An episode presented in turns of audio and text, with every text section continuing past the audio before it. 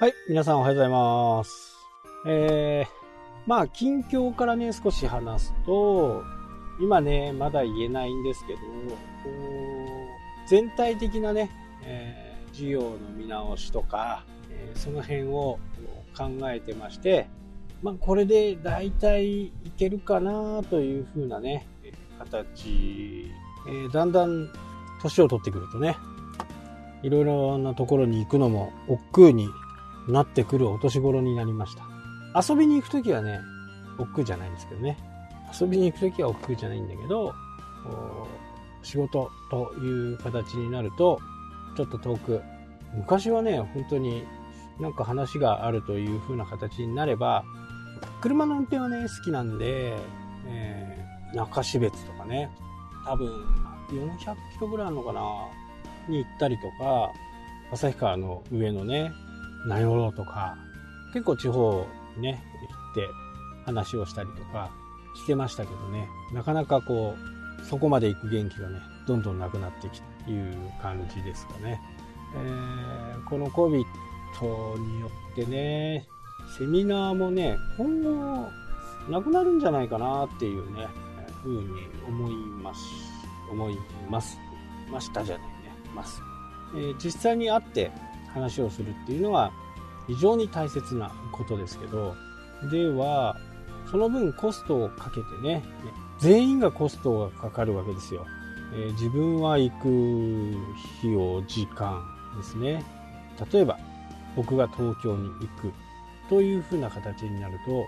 確実に2日間はダメなわけですよね。で、もし夜とかになると、宿泊を絡めますんで、回のセミナーで2泊3日というね、スケジューリングになるわけですね。特に冬なんかは。全泊して、で、次の日の夜にやって、次の日、3日後に帰るという形ですからね。まあ、講師の方は、とてもね、こう、時間が拘束されてしまうという形ですね。まあ、その間、いろんなことはできるんですけどね。で、えーセミナーをやる方、主催してくれる人は会場を取る費用だとか、集客するためのことだとかね、そういう費用がかかるわけですよね。まあ、費用の面よりも、やっぱり集客のことがね、えーやっぱり大変かなと。まあ、コーチ代の交通費だとかね、えーお手当だとかね、そういうものを含めて、あと会場費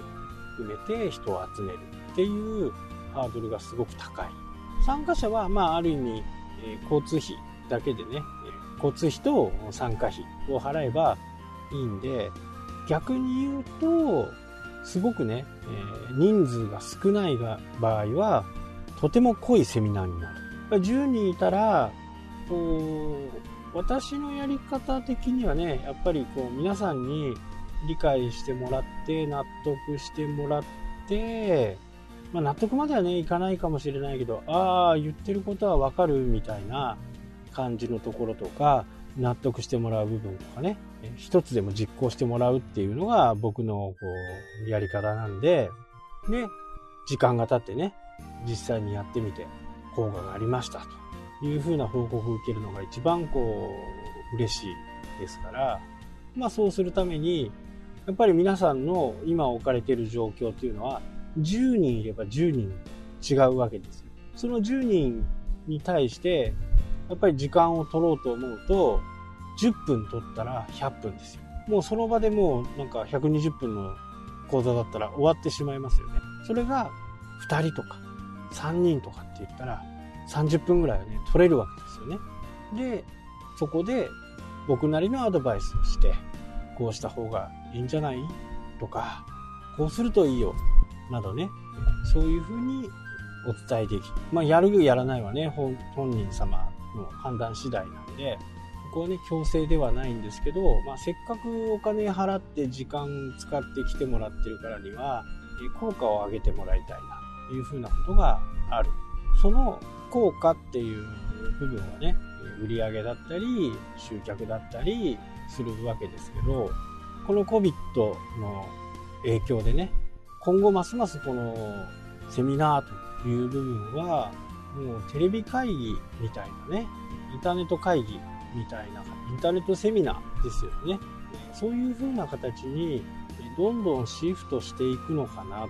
というふうに思います。まあ、300万とかね、200万とか払う講師もいると思うんですけど、そういう方はね、やっぱり来てもらって、その人に会いたいっていうのがね、えー、まず大きな目的だとは思うんで、そうでない場合はね、えー、自宅で講義を受けられる、会社で講義を受けられるっていうのは、まあ、非常にメリットが高いのかな。で、講師のね、えー、負担もすごく減りますし、主催者の負担もすごく減る。悪いことはね、あまりないんですよね。えー、そうなった時に今後、この Zoom や Skype やね、Google ミーティングなどを使ってやっていくのがね、今後の主流になってしまうのではないのかなというふうに、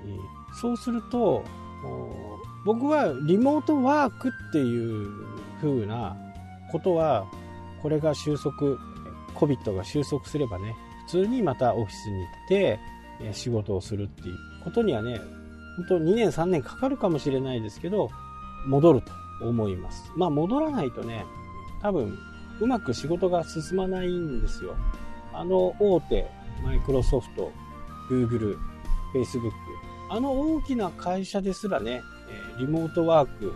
クをしようと思ってやったけど、結果的にはまた元に戻っているという状況を踏まえるとね、そのことは多分起きないのかなと。会社という部分に関してはね。えなぜそうなるかっていうと、